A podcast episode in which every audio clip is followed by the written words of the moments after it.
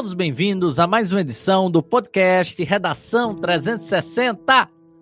Sou o professor Mário Vitor e hoje a gente vai conversar sobre mais um tema de redação, um tema importantíssimo, principalmente para a sociedade brasileira, para as pessoas que vivem, né, em uma conjuntura social, espacial e principalmente vivem em diversos tipos e formas de relacionamentos. Nós vamos conversar sobre relacionamentos abusivos. O que são, em que eles consistem, como identificamos e principalmente como é que podemos construir argumentos sobre esse determinado tema, relacionamentos abusivos, na nossa redação, seja de Enem, seja de concursos civis, concursos militares e afins. Para isso, receberemos as presenças ilustres da Sheila Salustino, psicóloga, e da Natália Vasconcelos, advogada. Ambas participaram do episódio 30 da primeira temporada do podcast Redação 360, falando sobre alienação parental. E uh, ambas uh, já tiveram também outras participações bastante interessantes em, nosso em nossos episódios de nosso programa. De antemão, gostaria de convidar você a conhecer duas importantes plataformas. A primeira delas, a conhecer a minha rede social, no caso, o nosso Instagram, arroba Lá, durante todos os dias, você conhecerá um pouco mais da nossa rotina, das nossas gravações, do passo a passo da criação do projeto Redação 360, desde a criação de pauta, convites, gravações, edições, publicações e muitas coisas mais. Vai poder também conhecer os outros cursos que o Redação 360 oferece, como por exemplo a comunidade Redação 360 que será lançada agora no mês de abril. Então, segue a gente no Instagram arroba e conhece um pouco mais do Redação 360. Chama também a sua atenção para a melhor preparação do Estado do Rio Grande do Norte em relação ao Exame Nacional do Ensino Médio. E ela acontece no na reta do Enem. É a preparação do Enem feita na Reta Cursos, um curso de excelência aqui do Estado do Rio Grande do Norte, que prepara pessoas não apenas para a universidade, mas também para a vida.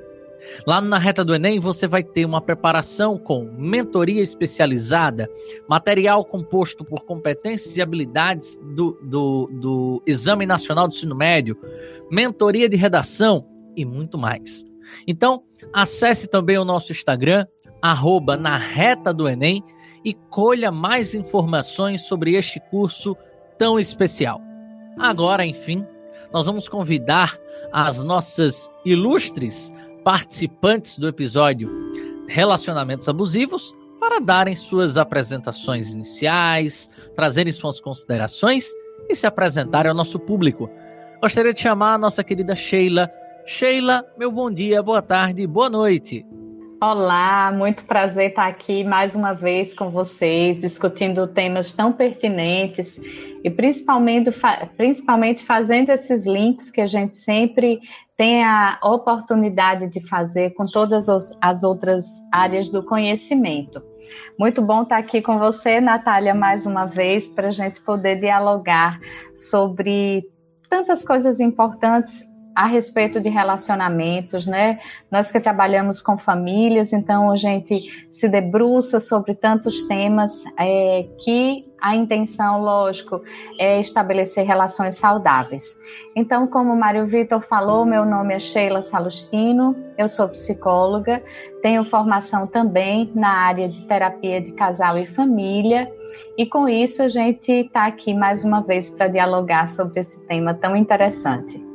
Muito obrigado, Sheila. É sempre uma satisfação poder dividir esses momentos com a senhora, né? Uma psicóloga e uma amiga também, pessoal, né? Que sempre traz uh, muitos, mas muitos informes interessantes para a nossa vida, né?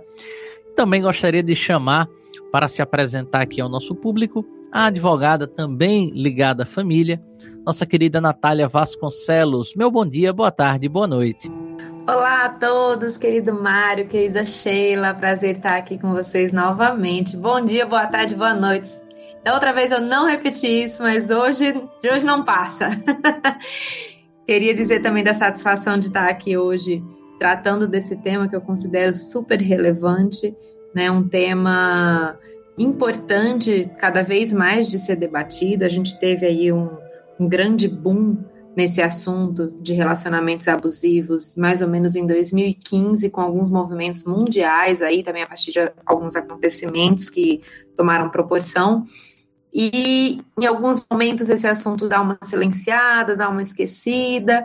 Então é sempre importante a gente estar tá retomando essa pauta e espero que hoje a gente consiga trazer elementos né, significativos para todos os nossos ouvintes para que sirva tanto para a vida quanto para as provas aí que nós vamos enfrentar. Um grande prazer, gente, estar aqui hoje. Muito obrigado, Natália. Antes de a gente chegar ao nosso editorial, pedi a você que está nos acompanhando no YouTube para deixar o seu curtir, certo? Deixa aí o seu like, se inscreve no nosso canal, adiciona o sininho de notificações para que sempre quando surgir um episódio novo do podcast Redação 360 ou um conteúdo novo do nosso Na Reta do Enem, você poder acompanhar também no YouTube. Agora sim, nós vamos ao nosso editorial. Quando nos envolvemos com alguém, nem sempre nos damos conta de algumas características nocivas desta pessoa. Estamos tão envolvidos emocionalmente que ignoramos os sinais que são dados desde o início. E depois de um tempo, quando o encantamento diminui e faz parecer que as lentes dos nossos óculos da vida começam a desembaraçar, nos damos conta que estamos em um relacionamento recheado de brigas, discussões e ao nosso lado está alguém que não nos completa, nem mesmo nos faz feliz. Mas, mesmo assim, há algo que sempre nos prende a esta pessoa. Os relacionamentos tóxicos podem ser resumidos pelo desejo de controlar o parceiro ou a parceira, pelo só desejo de controlar, de tê-lo apenas para si e não poder dividir mais essa pessoa com ninguém. Esse comportamento surge com, com esse comportamento surge aos poucos, sutilmente e vai passando dos limites, causando sempre sofrimento e dor. Se o seu relacionamento apresenta alguns dos sinais que nós trouxemos, talvez você esteja vivendo em um relacionamento tóxico. Se isso de fato acontece, fique atento e procure ajuda. E é para a gente conversar um pouco mais sobre o que de fato é esse tipo de relacionamentos, relacionamentos tóxicos ou abusivos. Como é que nós os identificamos e principalmente como podemos transformar esse tema em argumentos interessantes para uma boa redação, que nós vamos receber a Natália e a Sheila agora para a nossa discussão. Sheila, como é que nós podemos definir relacionamento como um todo? O que é um relacionamento? E principalmente, como é que nós podemos entender que determinados tipos de relacionamento podem ser considerados relacionamentos tóxicos? Mário, existem várias formas de relacionamento. A partir do momento que nós estabelecemos um contato, uma relação com alguém, isso já pode ser considerado um relacionamento. E aí nós, tive, nós temos diversas áreas. Existem os relacionamentos profissionais, existem os relacionamentos somente interpessoais, existem os relacionamentos afetivos, que é justamente nesse ponto que a gente vai se debruçar mais na nossa discussão de hoje. E dentro dessas relações afetivas, nós temos várias relações, várias classificações hoje em dia. Que aí temos as relações heterossexuais, as relações homossexuais, bissexuais, as relações de poliamor, os relacionamentos abertos, fechados, abusivos, enfim. É aí onde a gente vê quantas classificações nós temos a partir dessa concepção de estar com o outro. Em relação aos relacionamentos tóxicos ou considerados abusivos, são marcados geralmente pela falta do respeito, pela falta do limite, pela violência, pelas restrições, imposições, manipulações. Enfim, por tudo isso que a gente geralmente classifica entre um abusador e uma vítima. Mas eu gostaria de trazer aqui a, a discussão para a gente poder olhar que vítima é essa, porque nem sempre essa vítima ela simplesmente se dentre todas essas características que eu falei sobre esse abuso, a gente precisa olhar para esse lugar de vítima, que muitas vezes existe uma história por trás e uma repetição e cada vez mais ela se vitimiza em várias relações. Então a gente não está falando só do abusador, mas a gente está falando de uma relação, de algo que se retroalimenta entre um e outro. Perfeito, Sheila. E aí surgem muitas né, dúvidas, muitos questionamentos sobre o indivíduo que está hoje numa relação e que não sabe dizer, não sabe discernir se ela está numa relação abusiva ou não. E aí eu pergunto a Natália, Natália, como podemos identificar, né, se estamos ou não em um relacionamento abusivo? Como isso ocorre? Como é esse processo? Mário, existe é, uma dificuldade geralmente de quem está né, dentro de um relacionamento abusivo de identificar um pouco esses comportamentos, porque em regra eles vêm muito disfarçados, né? Muitas vezes disfarçado de cuidado, de zelo, né? Aquela pessoa que abusa emocionalmente do outro, geralmente ela usa de artifícios é, de controle, na verdade. E eu acredito que a gente precisa ampliar um pouco a, a, análise do comportamento abusivo, não só para a observação dos padrões comportamentais, mas também é, a questão da objetificação do outro. Né? O abusador, a pessoa que, que tem esse comportamento com o outro, geralmente ela quer o controle, ela quer exercer o poder sobre o outro. Né? Então, o poder emocional, o poder é, financeiro, muitas vezes a gente pode até falar um pouquinho dos tipos de violência, né? Porque como o abuso envolve um, alguns, um ou mais tipos de violência, então acho que é importante a gente trazer alguns elementos. Por exemplo, a violência ela pode ser física, e aí se tiver violência física, que ela é muito mais fácil de ser identificada, já é um tipo de relacionamento abusivo a violência psicológica, a violência sexual, a violência patrimonial, né? Então, vários tipos de violência já podem, aliás, qualquer um deles, né, pode caracterizar um relacionamento abusivo. Mas eu também vou levantar um outro ponto aqui. Geralmente, o abusador, a pessoa que abusa do outro, também não se reconhece, né, como um abusador, justamente pelo que Sheila vinha dizendo. Às vezes há uma repetição também de padrão, tanto de um quanto de outro, abusador e abusado, né? E é, as pessoas não se reconhecem nesse ciclo de violência. Elas se reconhecem num ciclo natural, né, de, de, de se relacionar, de cuidar, de estar. E a gente às vezes não percebe como isso tudo está ligado à posse a sentimentos né, relacionados à nossa história, à nossa infância, ou até a história dos nossos pais. Então, são vários elementozinhos delicados né, que a gente precisa observar e estar tá atento para começar a se enxergar nessa dinâmica. Deixa eu, eu aproveitar aqui, me surge agora, né, fugindo até da nossa pré-pauta, algumas, algumas questões como, por exemplo, não existe um formato ideal de relacionamento. Não sei se vocês concordam comigo, né? A gente pode idealizar diferentes formas, diferentes maneiras e acreditar que aquela talvez venha a ser a maneira perfeita, a maneira correta. Mas se não existe de fato, um relacionamento padrão a ser exercido, a ser seguido, como é que a gente pode reconhecer um tipo de relacionamento abusivo? Alguém poderia é, é responder? Alguém poderia sugerir alguma coisa? Eu vou sugerir a gente partir do que do conceito de que seria um relacionamento saudável, né? E aí a gente vai, lógico, estendendo e chegando até os relacionamentos abusivos.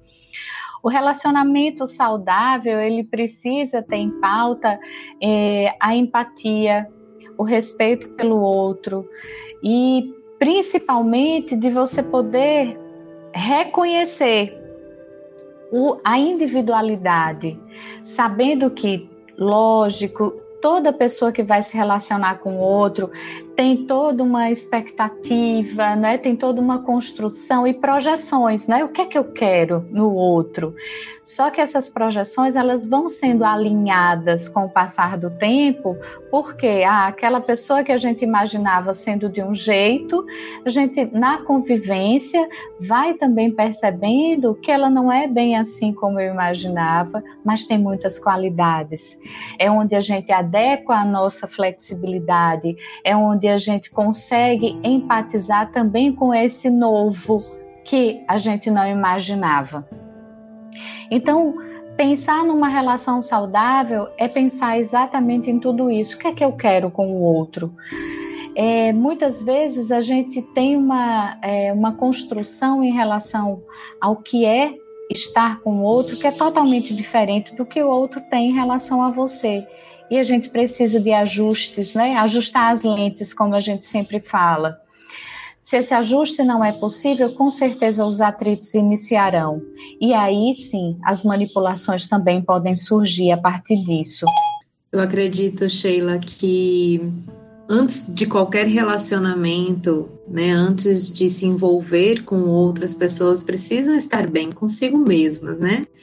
É, não dá para se relacionar bem com o outro se eu não me relaciono bem comigo, se eu não me conheço, se eu não me aceito, se eu não me respeito, né?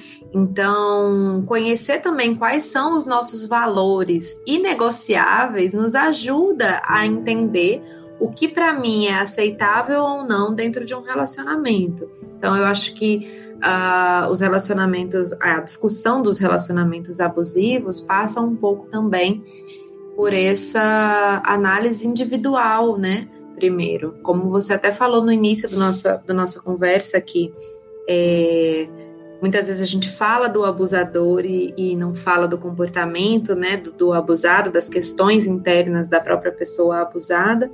E uma outra questão também, por, um, por uma lógica histórico-cultural, a gente fala muito dos relacionamentos abusivos.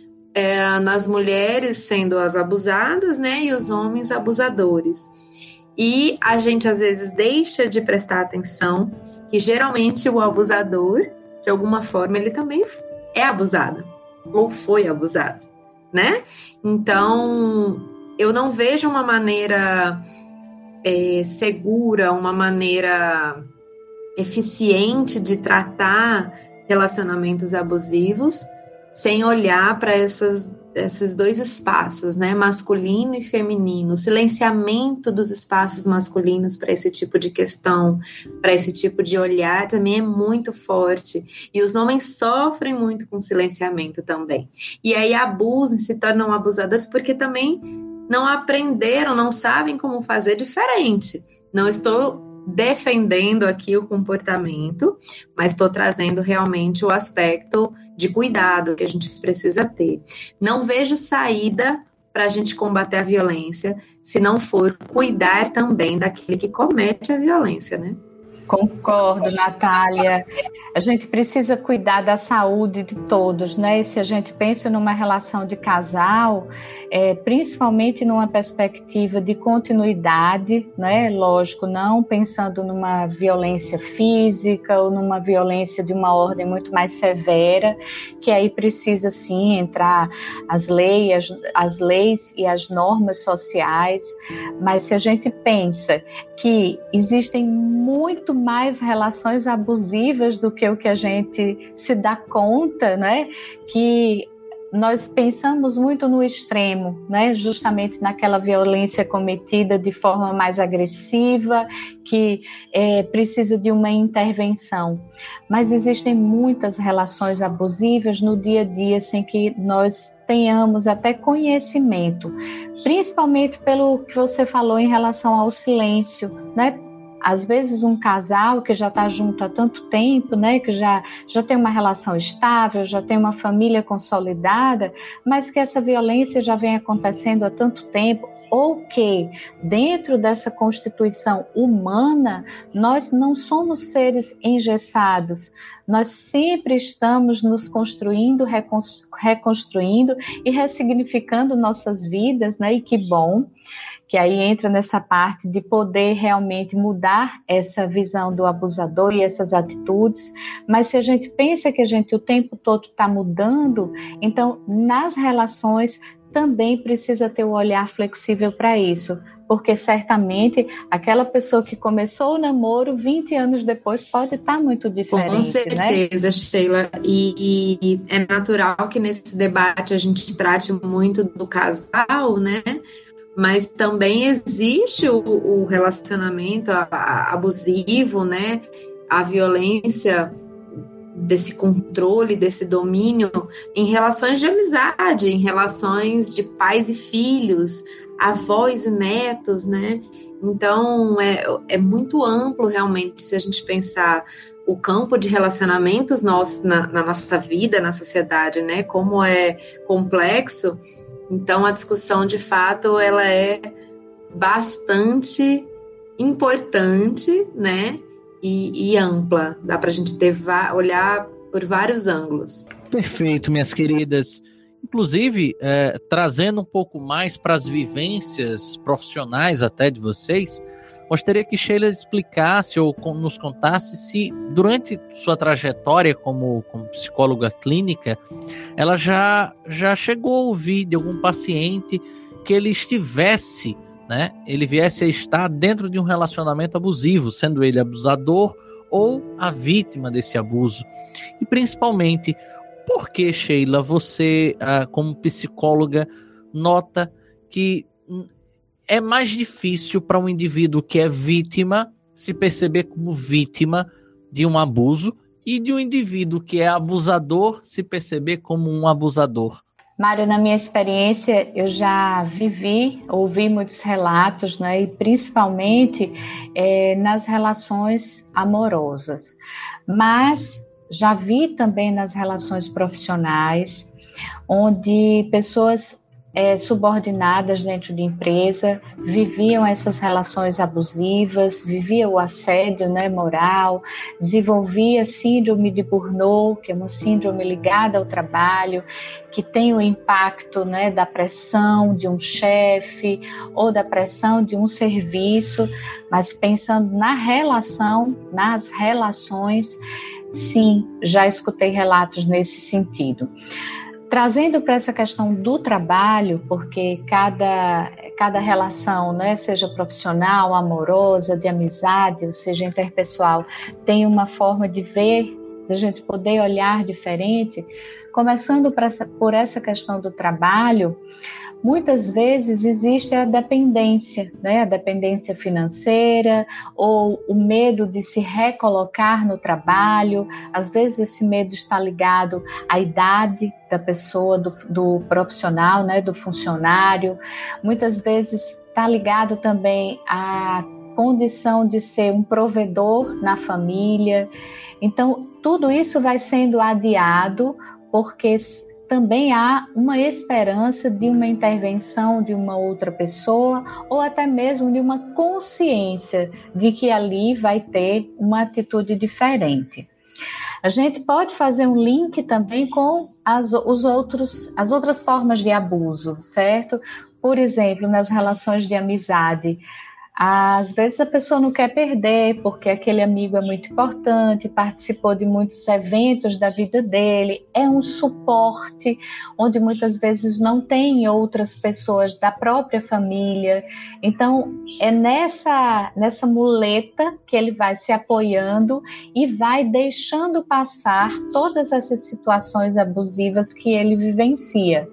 Lógico que existe sim uma fragilidade egóica, uma fragilidade enquanto pessoa, enquanto ser humano, que à medida que essa pessoa pode se ir fortalecendo, né, e se fortalecendo, ela vai com certeza contestando ou então buscando outros recursos. Porque a vítima, né, ela pode sim se fortalecer e barrar esse comportamento abusador, abusivo do outro, desculpa, e também ela pode encontrar outros recursos para poder sair de uma situação como essa. E assim a gente pode fazer o link com os relacionamentos amorosos. Existem sim algumas situações que são amparadas, justificadas nas questões financeiras, familiares e etc. Mas que a gente sabe que no fundo, no fundo, o que tem por trás pode ser sim a necessidade de revisitar a sua própria história, de saber que isso é um padrão de repetição e que ela pode sim trazer uma condição muito mais saudável à própria, à própria vida. Aproveitando esse ensejo, Sheila, gostaria de voltar a conversar com Natália, porque uh, uh, se fala muito né, sobre os relacionamentos amorosos, sobre os relacionamentos de amizade, como a senhora muito bem trouxe, né? E aí me vem à mente justamente a seguinte situação: um filho, uma filha de um casal que vive um, um tipo de relacionamento assim. O que, que de fato acontece com essa criança que durante, por exemplo, parte de sua vida verificou este tipo de relacionamento como entre aspas, a forma de relacionamento ideal, já que é a mais próxima dela o que, que de fato acontece com essa criança? E principalmente, Natália, será que isso não acaba sendo um grande potencializador esses tipos de relacionamento em que envolvem principalmente as crianças da alienação parental, coisa que a gente já discutiu no episódio 30? Nossas crianças sofrem um pouquinho, né, com nossas atitudes, nossos comportamentos, uh, com o fato de muitas vezes a gente não enxergar nossos próprios processos, né, de, de violência, de, enfim, de algum desequilíbrio emocional. E assim, é, se naquela família não tiver alguém que esteja mais organizado ali emocionalmente para ajudar aquela criança, né? Outras coisas vão acontecer nesse processo dela é, de desenvolvimento que podem ir ajudando ou potencializando, né, aqueles, aqueles, aqueles fatos, né, vivenciados na infância. Com relação à alienação parental, eu considero sim ela um tipo de abuso psicológico, né, e, e um tipo de relacionamento abusivo, digamos assim, é, e que sim, pode ter consequências lá na frente nos seus próprios relacionamentos. O que a gente estuda muito na alienação parental é que geralmente o genitor, a genitora alienadora, ele também foi alienado. E se a gente pensar ainda que a alienação parental acontece dentro de famílias ditas funcionais também, não é só com casais separados que a alienação acontece, ela acontece dentro de casa, naquelas frases clássicas, né, de tipo, sua mãe é uma louca, então seu pai não vai lhe buscar na escola não, porque ele é um irresponsável. Enfim, tá lá os casais, né, vivendo seus casamentos tradicionais, mas existe um nível ali, um grau de alienação parental também acontecendo. E aí acaba que a mulher ou o homem, né, a menina, o menino vai crescendo com um olhar um pouquinho deturpado do, do gênero, do sexo oposto, né?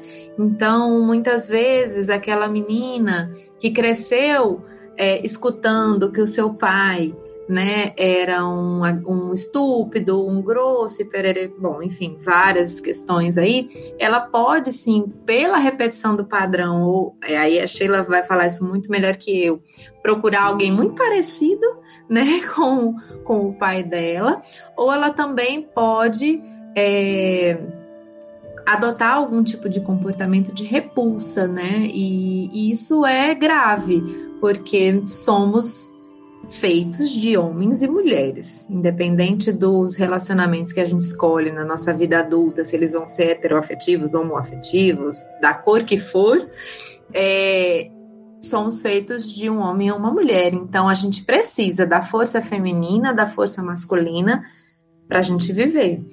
Então essa coisa de negar um lado ou negar outro lado, eu acho que é um grande fator de perpetuação de relacionamentos abusivos de uma forma geral. Mário, gostaria só de complementar, porque achei fantástica a fala de Natália. Natália, existe um, um autor na psicologia chamado Bert Hellinger que fala sobre essa, é, essa perpetuação que você trouxe. E nossa, conseguimos ver né, o, o, a Bíblia dele, a sintonia oculta do amor, que fala sobre essas gerações e os conceitos que são passados de uma para outra em todos os aspectos, né? Nós estamos hoje conversando sobre é, um tipo de violência, mas existem outras coisas que são passadas de gerações em gerações, como por exemplo a ideação suicida é uma delas e tantas outras coisas. Mas quando nós pensamos em Hellinger, a gente pensa no papel justamente do masculino ou do feminino nessa família como um todo.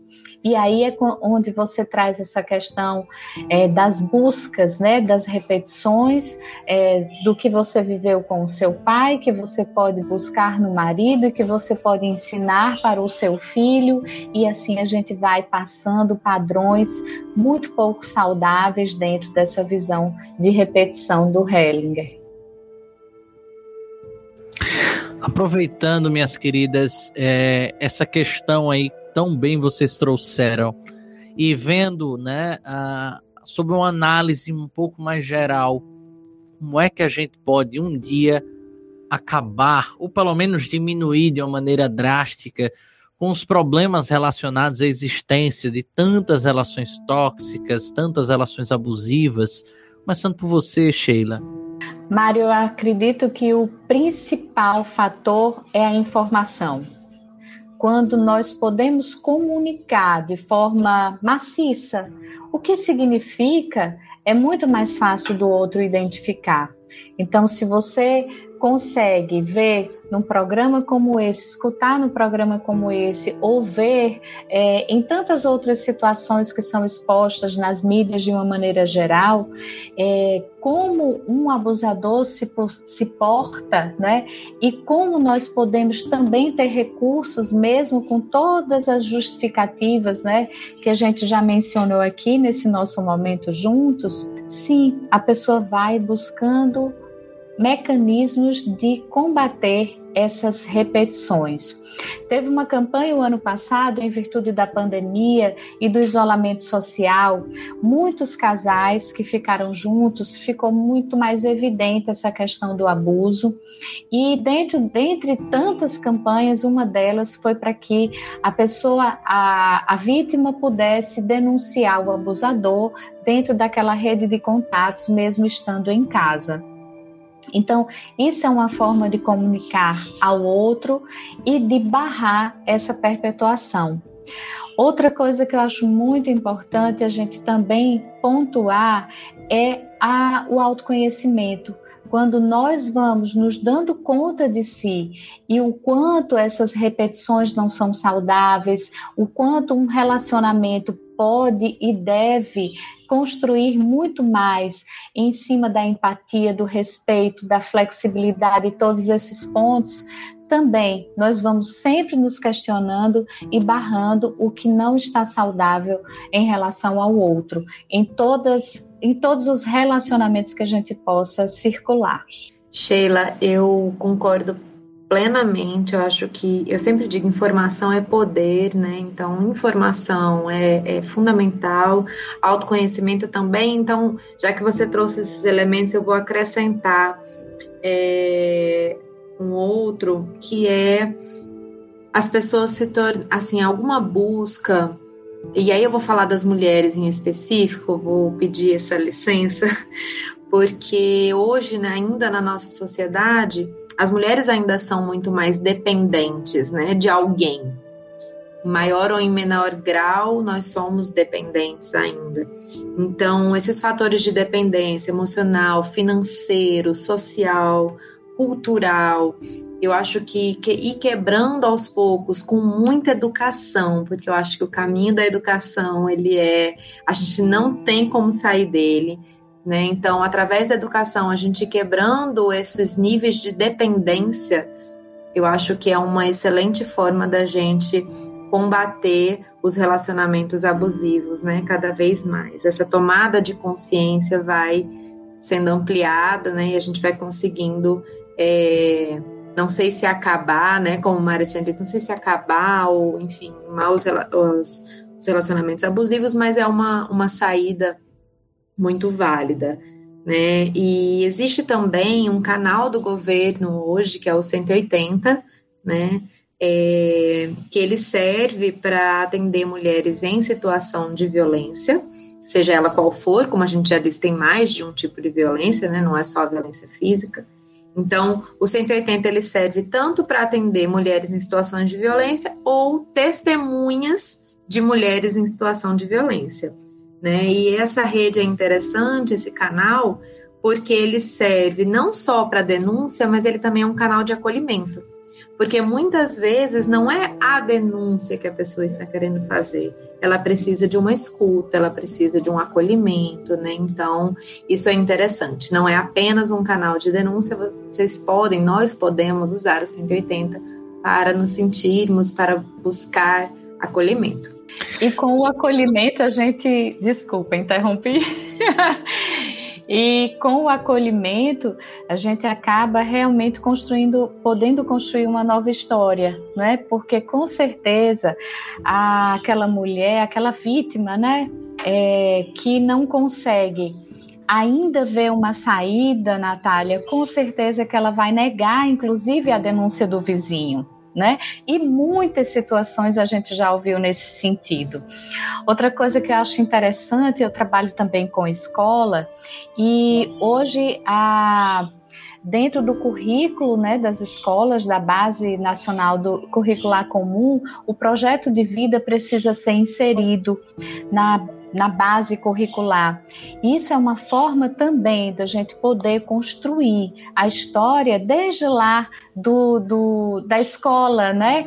Desde que a gente está lá, antes mesmo de pensar em uma profissão, de a gente, de a gente poder construir os nosso, o nosso projeto de vida e os nossos objetivos e não ver mais a mulher sempre na dependência.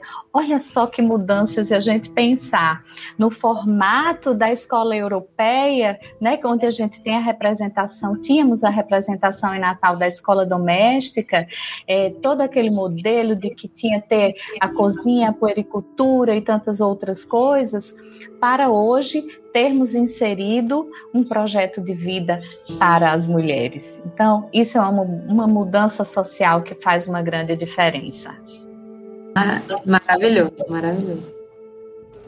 Perfeito. Eu acertei em cheio quando resolvi convidar as duas. Sempre uma discussão incrível. Natália, Sheila né?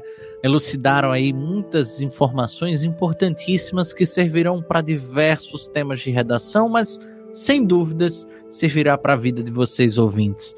Mais uma vez, se você está nos ouvindo aí no YouTube, deixe aí o seu like, se inscreve no canal, aciona o sininho de notificação e o principal, se você não está ouvindo no YouTube, mas está ouvindo no Spotify, no Deezer, em qualquer um, independente de onde você esteja nos acompanhando, compartilhe.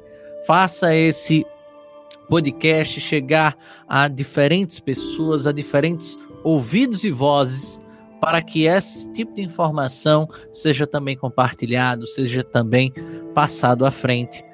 Agradecer imensamente tanto a Sheila quanto a Natália Vasconcelos. Pedir para que ambas deixem aqui sua mensagem final, deixem também, quem sabe, suas redes, para que as pessoas possam acompanhá-las, né? E principalmente se despeçam do nosso público. Bom, gente, quero agradecer novamente aqui o espaço. Esse é um tema muito caro para mim. Eu gosto muito de debater sobre tudo isso. Eu trabalho muito com gestão de conflitos em família. Então, os relacionamentos abusivos, esse comportamento humano, esse olhar mais cuidadoso para seres humanos, né? É, sem muita etiqueta, né? Do abusador, abusado e tal, para mim é muito, muito importante, muito caro. É, quero convidar todos vocês para estarem comigo lá no meu Instagram, que é Natália com TH Vasconcelos com dois L's, ADV. E agora na nova rede social também, né? A rede do momento, Clubhouse. Tô lá também, tá? Nath Vasconcelos, vocês me acham por lá.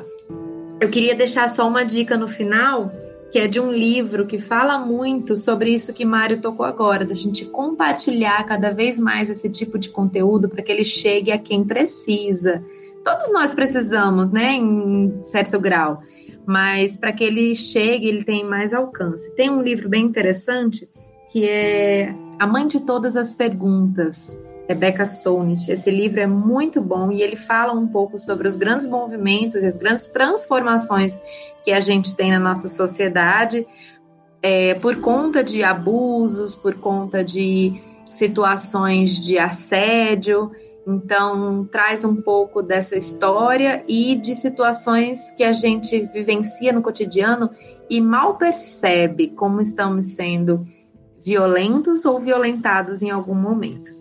Então, eu deixo aqui essa dica de livro para vocês e espero encontrá-los em breve.